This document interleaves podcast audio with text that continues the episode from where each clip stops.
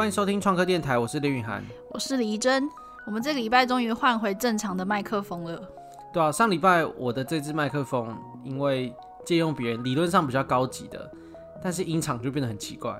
高级是比较贵吗？对啊，他那支要好像三千多块吧，我们现在用的这支一千多而已。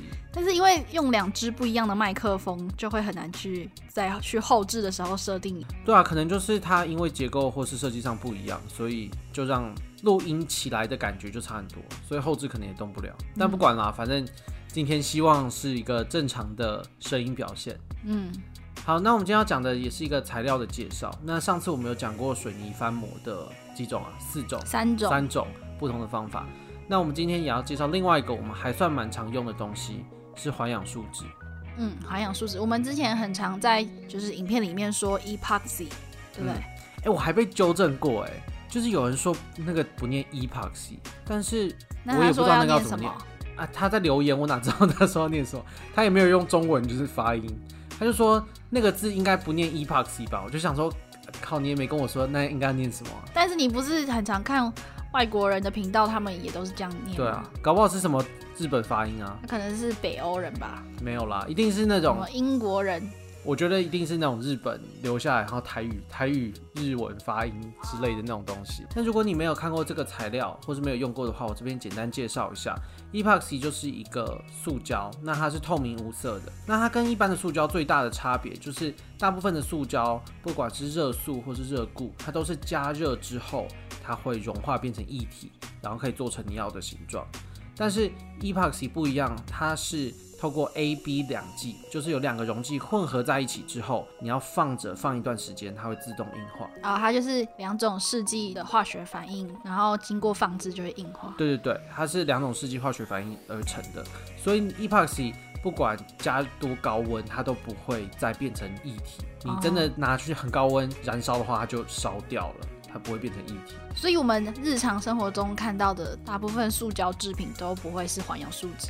对，都是你说那种热塑的塑胶，我们几乎不会看到任何环氧树脂。其实主要就是因为我们大部分用的什么 PP、PET，它热塑的好处就是呢，它加工制造的速度可以很快。那 Epoxy 就是没有办法，你就要放在那边等它自己硬化。对，因为它化学反应要很久的时间。对。那我们平常用的大概都是二十四小时硬化的，那其实有不同规格啦，但我们这等下可以讨论一下。那环氧树脂可以拿去做什么用吗？环氧树脂最常出现的就是有一种胶叫做 AB 胶，所以就是有时候是两个试管或是软管吧？哦，对，两个软管，或是它就是两个。什么小瓶子，嗯，然后就是它会要你搅拌搅拌一下，然后你可以拿去贴各种奇奇怪怪的东西哦，嗯，那这个其实就是环氧树脂，但它就是快速硬化型的，所以可能什么五分钟十分钟它就会硬化哦，所以最主要的用途是做粘胶，应该这是一般人最常看到的啦。那我知道的还有就是说，有些地板它会用环氧树脂去涂。它会有一点点的弹性，然后防导电，然后还算耐刮，就是有一些特质，让在某一些场合会适合用环氧树脂来做地板。那除了这些之外，就是我们这种做东西的人会很常拿来做灌模的处理，像是细胶要翻模的话，里面灌的东西蛮常会用环氧树脂来做的。对啊，你好像蛮常看到人家在做公仔的时候，嗯，然后会用环氧树脂去翻模。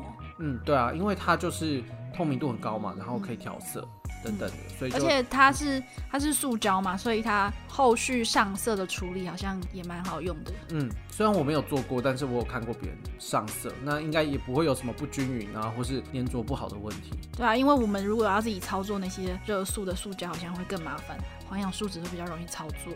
嗯哼，那你有用环氧树脂做过什么东西吗？我们其实好像做蛮多的。我们在录之前有回去看一下，我们从比较近期的讲好了。我们最近有做过一个夹板的，就是用木头跟环氧树脂做类似夹板的效果。啊，彩色夹板。对，所以一层木板，然后一层是我们那时候是什么蓝绿色的环氧树脂，嗯，然后一层木板，一层环氧树脂这样。我们后来是拿来做杯子嘛。那时候就比较像是一种材料开发，嗯，所以就是很简单的测试一下，拿去做成杯子的效果看起来怎么样？嗯嗯。然后我很久很久以前有用类似的概念做戒指。就是国外也蛮常看到啊，就是那种一层一层、一层木板、一层环氧树脂的戒指，拼接的嘛，拼接的，那那效果也还不错。那我们再往前有做椅子，是树枝椅啊，就是、我们就是把树枝切成一节一节的，然后把它铺成一个圆形，然后再灌环氧树脂。嗯，其实我还蛮喜欢那个作品的。对啊，其实我也觉得蛮好看的。嗯，那个作品就是实体比影片更好看。对对，那个手图真的是不太好拍。它不好拍，因为它是有透明度。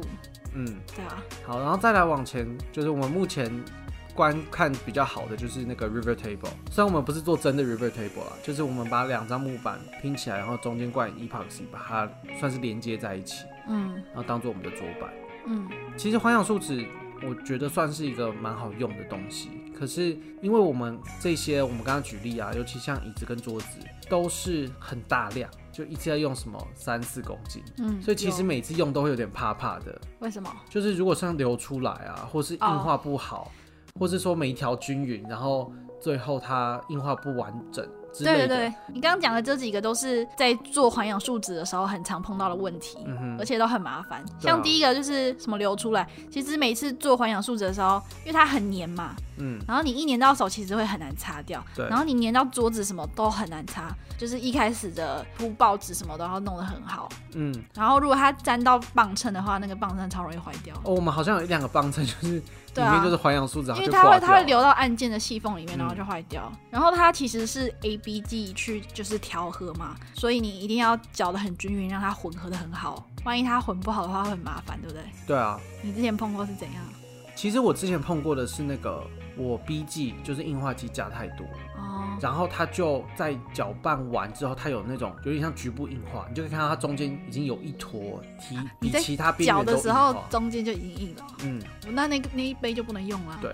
不只是 B G 加太多，而且我那一次就是我一开始在用的时候，我不知道它有限制说一次不能搅拌太多。哦、我那时候好像搅拌到，它包装没有写，可是其实网络上都查得到了。哦、然后好像我搅拌到六百多克吧，然后 B G 又加太多，所以搅拌的时候就超爆热，嗯、然后就就硬化不均匀的问题。哦，嗯、像我之前有有几次就是。应该是没有搅均匀，然后它脱模的时候啊，它就会有一些粘在旁边，对，它就有一些没硬化的东西会粘在你的细胶膜里面，那个就超悲剧的，那个超难清。啊，对啊，然后你如果清不干净，其实你那个细胶膜就不太能继续用了。嗯，对，对。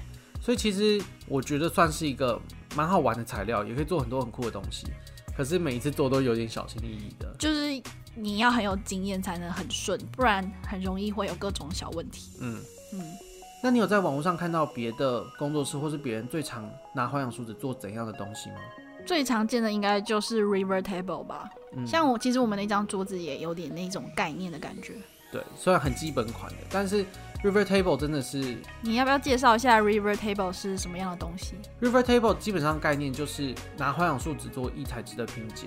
嗯、呃，我觉得最常看到 River Table，它就是会拿两片比较自然造型的木板嘛，就是它会把就是木板边缘一些比较自然的造型留下来，然后把它拼在一起，然后中间就会有个蛮曲折的空隙嘛。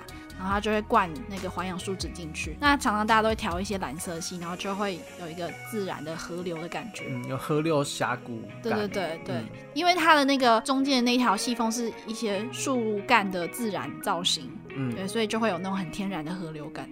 对啊，然后前一阵子蛮红的，就是各式各样的 River Table 都有人做。感觉好像是国外的 YouTube 圈比较红，台湾没有很常看到人家在做。嗯，因为那时候真的是只要你挂 River Table，你就一开始可以保证百万。哦，是哦，啊、百万夸张。因为那个首图真的是好看，就是太容易吸引人了。嗯。然后后来就开始玩各种风格嘛，就是会在他灌环氧树脂的时候会丢一些东西进去，丢东西进去，像丢贝壳啊或什么的。对，然后有看过就是呃原本是用木头嘛，然后换变成水泥跟环氧树脂的 River Table，哦，然后跟别的拉拉杂的很多，嗯，然后但是 River Table 这个概念最近就是有点被玩烂了啦，然后就是太多太多常见了，嗯。嗯，但是 River Table 真的是环氧树脂最常出现的作品，就是它真的超适合环氧树脂用，嗯，对啊，啊还有什么别的？还有比较常见的应该是流动画吧，台湾是这几年还蛮红的。嗯，可是我一开始看到流动画是亚克力颜料，嗯，是哈，一开始就是主要做流动画最常见的就是两种，一个是亚克力颜料。然后一个是环氧树脂，你要不要也还是介绍一下流动化是个什么概念？流动化就很像镜面蛋糕，镜面蛋糕大家可能比较多人知道，嗯，就是这几年也很红，就是就是蛋糕他们会泼一些彩色的，然后流动的可食用颜料上去，然后那个颜料就会不同颜色会自然的融在一起，然后就可以创造一种什么海浪的感觉，或者是很多不同的颜色万花筒的感觉，嗯哼，然后流动化其实就只是把那种效果。使用一些彩色的颜料，然后丢到一个画布上面。嗯，对。前一阵子蛮多就是那种小的体验工作坊，因为我觉得它就是一个制作非常简单，然后你又可以很容易做出一个跟别人不一样的作品。对，就是每个人都会不一样，然后成品很不容易失败。那用环氧树脂做的流动画有什么特别的地方吗？还是其实就差不多？其实我们没有做过，就是从视觉上看起来的效果是差不多的。但操作上就有点不知道，你会想要试试看吗？你说我们做流还是你觉得那个太不知道，太不知道要干嘛？不会啊，就是一张画，就是一个装饰品，应该可以试试看吧？哎、欸，可是如果用环氧树脂的话，如果要放干二十四小时才会硬化，那不就是没办法当天体验就带走吗？我猜啦，他们有可能是你做完之后放在教室，然后他会再寄给你。因为像一，如果你去英歌捏陶的话，其实也是这种概念。就是你做完，然后它后面后续还有很多步骤嘛，uh -huh. 所以你可能要过像陶艺，你可能就是要过半个月才会收到，但是环氧树脂可能你下一个礼拜就可以收到。哦、oh，所以其实这体验还算蛮普遍。我猜测的，因为我没有去上过。嗯哼，对。但是你前面不是有说到有干燥时间比较短的环氧树脂吗？对啊，我们环氧树脂通常都是在化工行买的，有时候会看到他们有分硬化时间，所以像就是有我刚刚提到的 AB 胶用的，就是五分钟硬化，然后我有看过、哦就是、粘胶专用的，对、哦，然后我有看过四小时、八小时，然后再来就是二十四小时，哦，所以分大概有三四种。对，至少。那我自己使用的差别啊，就是它越短的硬化时间，它那个 AB 剂会越浓稠。就是如果是胶的话，它基本上没有流动性。那个五分钟硬化的。嗯它几乎完全没有流动性，就是你弄出来就已经超级勾，有啊，你要赶快搅拌，然后赶快吐，嗯，就是你没办法倒在任何东西里面让它自然流动。然后呢，还有一个比较大的不一样，就是越快硬化的它越容易有黄色，就会透黄。嗯，黄色就比较不美观啦，丑丑的，有那种脏脏的感觉。对对对。其实这个东西我就蛮羡慕国外的，每次看国外 YouTuber 在做，他们很多人用的是一家叫做 Total Boat。Total Boat 怎么拼？嗯就是完全船，total 那个字，嗯，然后就是船。那我有去查一下，这家公司原本就是做船的修复跟船的表面涂漆。他们因为这个用途，然后后来发现很多就是有人在用手工艺来应用他们的材料，所以他们研发出非常多种不一样的 epoxy。那他们现在还是有在卖，就是还是专门制造船体用的东西吗？他们应该就是生产线已经区分，然后两个都很大了，哦，就是那个是就是业界在用的，然后手作有很多条产品线。嗯，其中几个我比较常看到的差别就是，他们对于硬化时间这件事情切的比我刚刚提到的更细。刚刚我说台湾可能就是四小时、八小时，然后二十四。但他们可能就是四小时、八小时，然后十、十二、二十四，然后甚至有那种超级久，四十八、七十二才会硬化的。你可是分那么细要干嘛？就是你买十小时跟买十二小时的应该差不多吧？其实就是很多是因为透明度的关系啊，反正越久就是越好。对，你对透明度有要求，或是说你越久它越不容易残留气泡。哦、oh，对对，可是有时候你就是因为工序的需求，你就是希望它快一点。嗯，像我们之前就是有为了排气泡做一些什么震动的机台，嗯，对不对？对啊，因为环氧树脂它的气泡真的是很小一颗，然后你就很难排的很干净。嗯，虽然用脱泡机有帮助，可是你在倒的时候，如果技巧不是很好，或者就一次倒太快，还是很容易在里面就是会有很多小气泡。对啊，像我之前的经验就是每一个步骤都会尽量小心的时候，也还是会有一些些小气泡。加减有一些啦。对，就很难完全干净。嗯，然后还有一个就是像 River Table 这个需求啊，嗯，所以他们就有开一个叫做 Deep Pour，就是你一次可以灌很多或是很深嗯的 Epoxy，嗯，那它也是透过不知道加了某一些化学剂。让它硬化的不会那么快，去控制它的温度，所以不会突然温度拉太高，然后一下全部硬化或硬化的不均匀。哦，所以是它的化学反应会产生热。对，就像我刚刚提到，我有个搅拌太多，然后它就是哦中间搅拌的时候硬化的，就是 epoxy 在化学反应的时候，它是一个放热反应。那如果你没有控制好，或是你一次搅拌太多的话，它的热堆积会太快，然后有时候会到七八十度，然后那个温度又会加速它硬化，所以就会有一种恶性循环。七八十度很高哎、欸，就是摸起来会烫手哎、欸，真的会超级烫。哦，嗯，那就会有一种恶性循环，它就会硬化的很不均匀。哦，所以我们在台湾用到常常都会有这个问题。对，所以像是我们平常都是大概搅到两百三百克而已。嗯，那像我们那时候灌 River Table，我们那时候真的是灌很厚，嗯、那可能有三四公斤吧。嗯，那我们就是有技巧性的，所以我们是搅拌了两杯四百。嗯。四百克的环氧树脂，嗯，然后分开倒进去。嗯，那你一旦倒进去，因为它的面积就比较大嘛，热就比较不容易集中堆积在一个地方。嗯，所以我们那时候也没有发生这种很严重的问题。而且我们还分了两三层，对啊，我们也是分超多层的。对啊，那如果用这种国外 deep pour，它好像可以就可以灌到他们是一 gallon 的样子吧？一 gallon 是在两公升哦，两公升多哦，那就差很多啊。对啊，两公升很多，然后它也不会有这个热的问题。对，所以其实不知道哎，他们可能市场比较大吧。那前面有讲到说他们在做 river table 的时候会把它染成蓝色嘛？那它的那个颜色是有另外的染剂吗？对啊，有另外的染剂，但是我没有看到他们有特别的牌子。那像我们在化工行也都可以买到各式的染剂。那我们这边大家比较容易接触到的，台湾好像就是分两种，一种叫做色油，一种叫色膏。他们都是环氧树脂专用的吗？其实我不知道哎、欸，好像不是。可是它还可以用在什么地方？我也搞不清楚，可以再去查查看。我我很不爱研究这种东西。嗯、我最常就是在第一化工买，那他们其实会 package 好，就是会把这两个当成有点像套组那样在卖。所以里面有色油也有色膏，色油啦。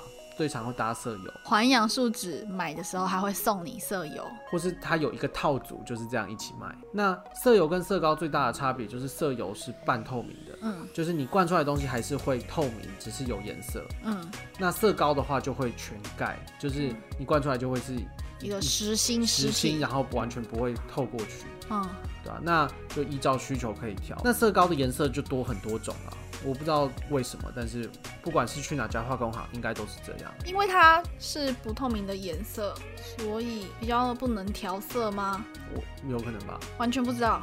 嗯，对啊。然后也有一些很酷炫的，像是他们都会卖那种亮粉啊，或者是还有夜光剂啊等等的。嗯。所以其实，在台湾颜料这部分，我我是没有什么抱怨的啦，还蛮齐全的，也都算还蛮好用。因为其实环氧树脂就是你知道，就是一种。一种，因为我看很多很多人在做首饰饰品的时候，他们会在环氧树脂里面丢一些东西进去，像他们可能丢亮片啊，或是丢什么彩色图案的纸啊，然后它就会有一个类似坠饰的东西，坠子。嗯，哎、欸，对啊，这个是我们刚刚讲环氧树脂常用的地方，忘记漏掉的。嗯，就是其实它也蛮常当做一些简单饰品，你要灌一些。什么小花，或是刚刚说的亮片，嗯、你要把它灌成一个小的吊饰或什么的。对啊，就主要是项链的那个坠子，或者是耳环，小小一颗的时候，然后你就可以调成任何你要的颜色。嗯哼，嗯，但其实除了环氧树脂，还有另外一种嘛，是一种照光的。哦，对对对，其实大部分做饰品最常用的是一种叫 UV 胶嘛，对不对？嗯，就是跟大家那个做指甲、做发饰指甲的时候会用那个 UV 胶很像，然后它也是跟环氧树脂很像的，是一种液态的胶，然后会流。那但它硬化不是用 ABG，它是单剂的胶，然后拿去照紫外光，然后它就会硬化。嗯，对啊，但是因为它里面有感光的那个化学溶剂，所以 UV 胶就比环氧树脂贵蛮多的。嗯，算是两个有点类似，但是。因为你用量或是用途会有一点不一样的两个不同的溶剂，它是溶剂吗？两个不同的胶。嗯，对。然后反正虽然最常是用 UV 胶，但我们自己是经验是环氧树脂其实蛮适合，但它的缺点就是要干很慢了。对，而且需要一点，我觉得技术门槛稍微高一点啦，因为你 ABG 需要调嘛。嗯。然后 UV 胶我好像没有看过气泡的问题哎。好像是，是不是？可是会不会是他们都做很小的东西？哦，好，的确啦，因为越小就越不容易看出、那个啊。因为最常看到做 UV 胶都是拿去做一些小饰品类的，嗯、然后就真的很小，所以不太会有气泡的问题。对，所以蛮推荐大家做饰品的时候用环氧树脂。嗯，但是报纸要铺好。对，OK，那这礼拜就这样。好啊，那就先这样。那我们也会在资讯栏的地方整理我们过去做过花样树脂的影片，所以有兴趣的人可以到那边点。那如果想看更多我们做的东西的话，可以到 YouTube 搜寻不务正业。那我们就下礼拜见喽，拜拜，拜拜。